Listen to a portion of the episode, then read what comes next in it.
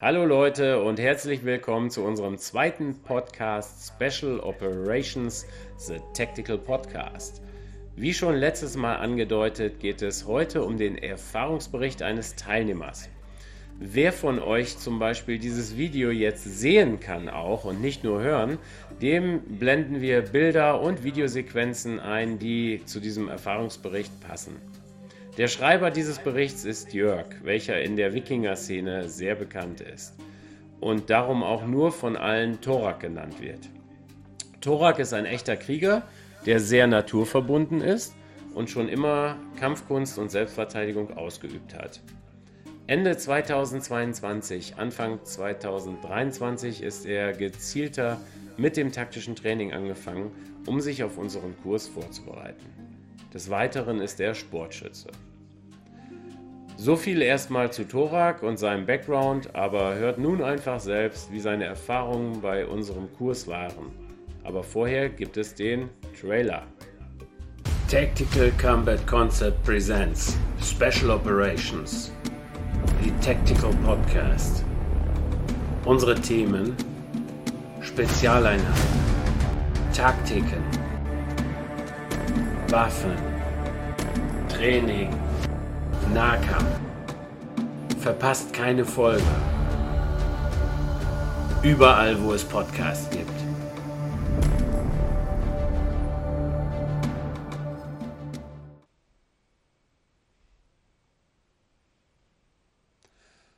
Heute Ankunft bei der ESA. Unglaublich beeindruckend, wie professionell, durchdacht und edel alles ist. Man spürt sofort die Professionalität und auch irgendwie das Selbstbewusstsein dieses Ortes.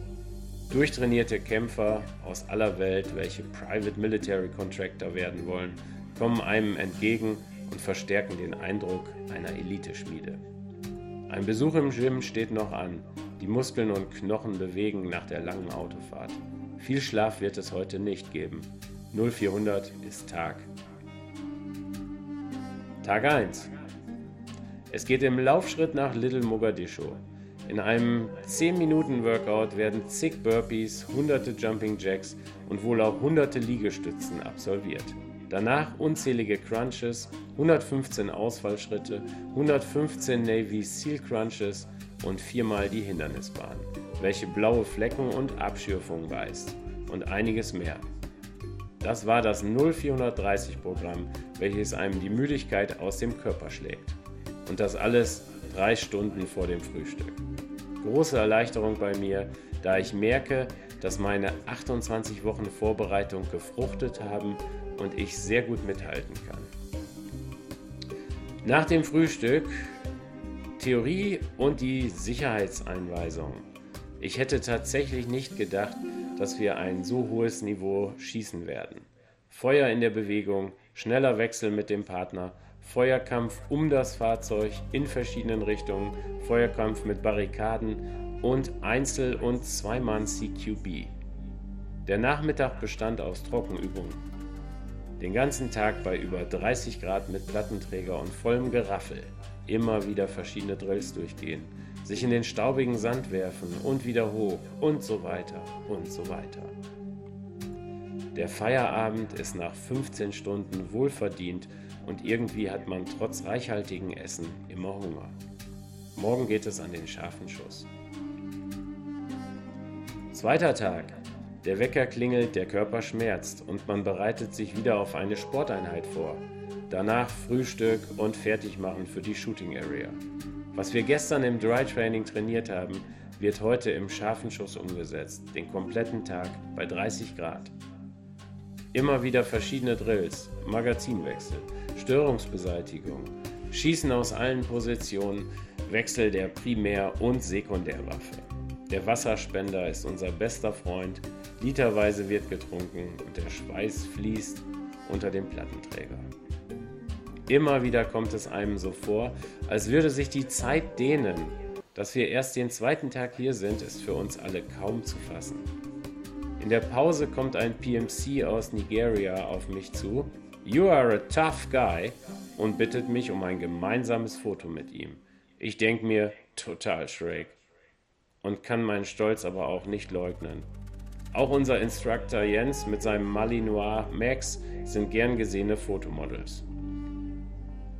Tag 3, 0400. Der Wecker klingelt.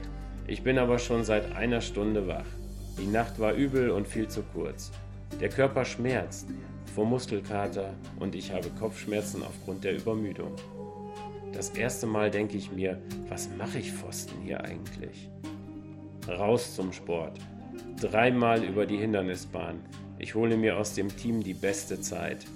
Dann Verwundetenbergung. Vom Helikopter rüber in den Bus. Dreimal das Ganze. Danach in den Hangar und 300 Liegestützen. Nach dem Frühstück ein 7 Kilometer Marsch mit Plattenträger und 20 Kilo Gepäck. Das Ganze bei sengender Sonne. Zum Schluss ein Sprint den steilen Hügel herauf. Ich merke, wie es in der Wade knackt und sie zumacht. Egal. Zähne zusammenbeißen und weiter.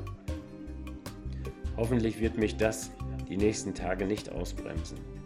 Nachmittag werden wir wieder zur Shooting Area gefahren.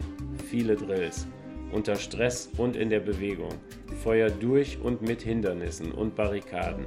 Meine Wade fühlt sich an, als hätte mich der Mali Max gebissen. Wieder einmal Zähne zusammenbeißen und durch. Auf der Shooting Area und unter dem Plattenträger sind es gefühlt 40 Grad Celsius. Ich trinke bestimmt 8 Liter am Tag. Nach dem Schießen verlegen wir wieder zum Campus. Abendessen, Tag ausklingen lassen, schlafen. Tag 4. Die erste Nacht, in der ich ganz gut geschlafen habe. Diese verdammte Wade nervt. Bei bestimmten Bewegungen und Berührungen zieht es komplett durch den Muskel. Aber wie heißt es? Nicht klagen, kämpfen. 0430 geht es mit der Zerstörung des Körpers weiter. Jumping Jacks, Seal Jacks, Squats, Ausfallschritte und so weiter. Dann im Laufschritt nach Little Mogadischu.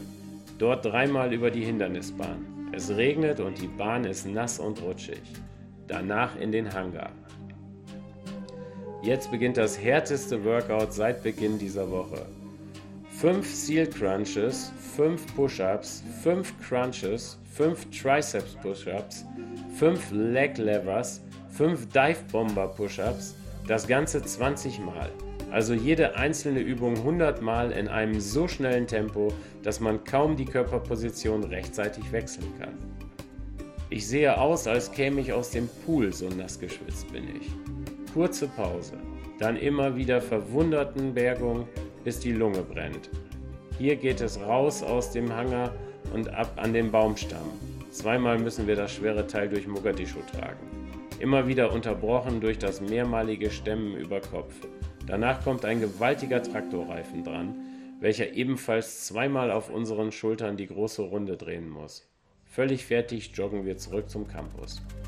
Nach dem Frühstück bekommen wir Theorieunterricht in Sachen Two-Person CQB, also der Feuerkampf mit einem Zweimann-Team in Räumen. Jeder verschlingt hungrig sein Mittagessen.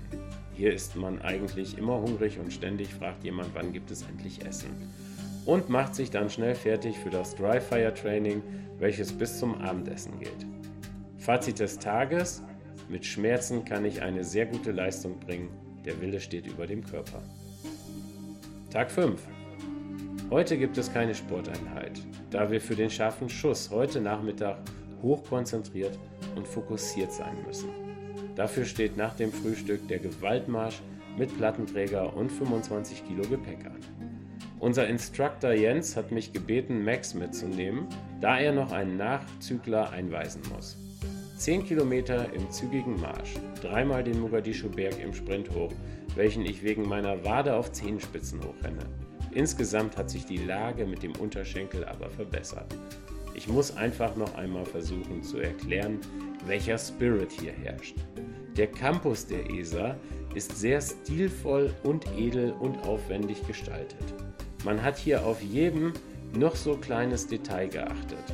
Man merkt auch in jeder kleinen Ecke den Stolz der ESA, dass sie die Besten aus aller Welt ausbilden. Unglaublich viele Eliteeinheiten der Polizei und des Militärs haben sich hier ausbilden lassen. Man trifft hier auf dem Campus extrem durchtrainierte und harte Krieger, von denen viele schon in zahlreichen Kampfeinsätzen waren und alle begegnen sich mit großem Respekt und Freundlichkeit. Den kompletten Nachmittag verbrachten wir in der Shooting Area. Feuer in der Bewegung, Magazinwechsel unter Feuerschutz des Partners, Stellungwechsel und Feuerschutz. Das Abendessen ist mal wieder sehr lecker. Auch das muss ich lobend erwähnen. Das Essen hier ist der Hammer. Morgen geht es den kompletten Tag zur Shooting Area.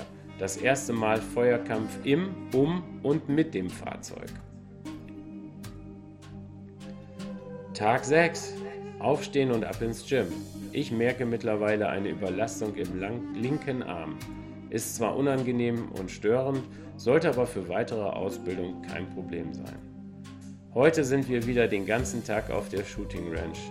VCQB steht an, was ein sehr anspruchsvolles Schießen ist. Nachdem noch einmal verschiedene Drills durchgeführt wurden, wird das Auto auf die Three-Dimension Shooting Area gefahren. Nun wird der Feuerkampf mit dem Fahrzeug trainiert. Es ist schon ein besonderes Gefühl, eine Waffe in einem Auto durch die Frontscheibe abzufeuern. Auch ist das Abfeuern von Waffen im und am Auto nicht ganz unisch und nicht ganz ungefährlich. Schießt man in die Karosserie, können Schrapnelle umherfliegen und einen verletzen. Am Ende fahren wir völlig platt, aber auch total begeistert zum Campus und zum dringend erwartenden Abendessen. Die letzte Nacht bricht an. Tag 7. Der letzte Tag bricht an und nach dem Frühstück machen wir uns mit RAM-Waffen auf nach Mogadischu. Das CQB-Training steht an.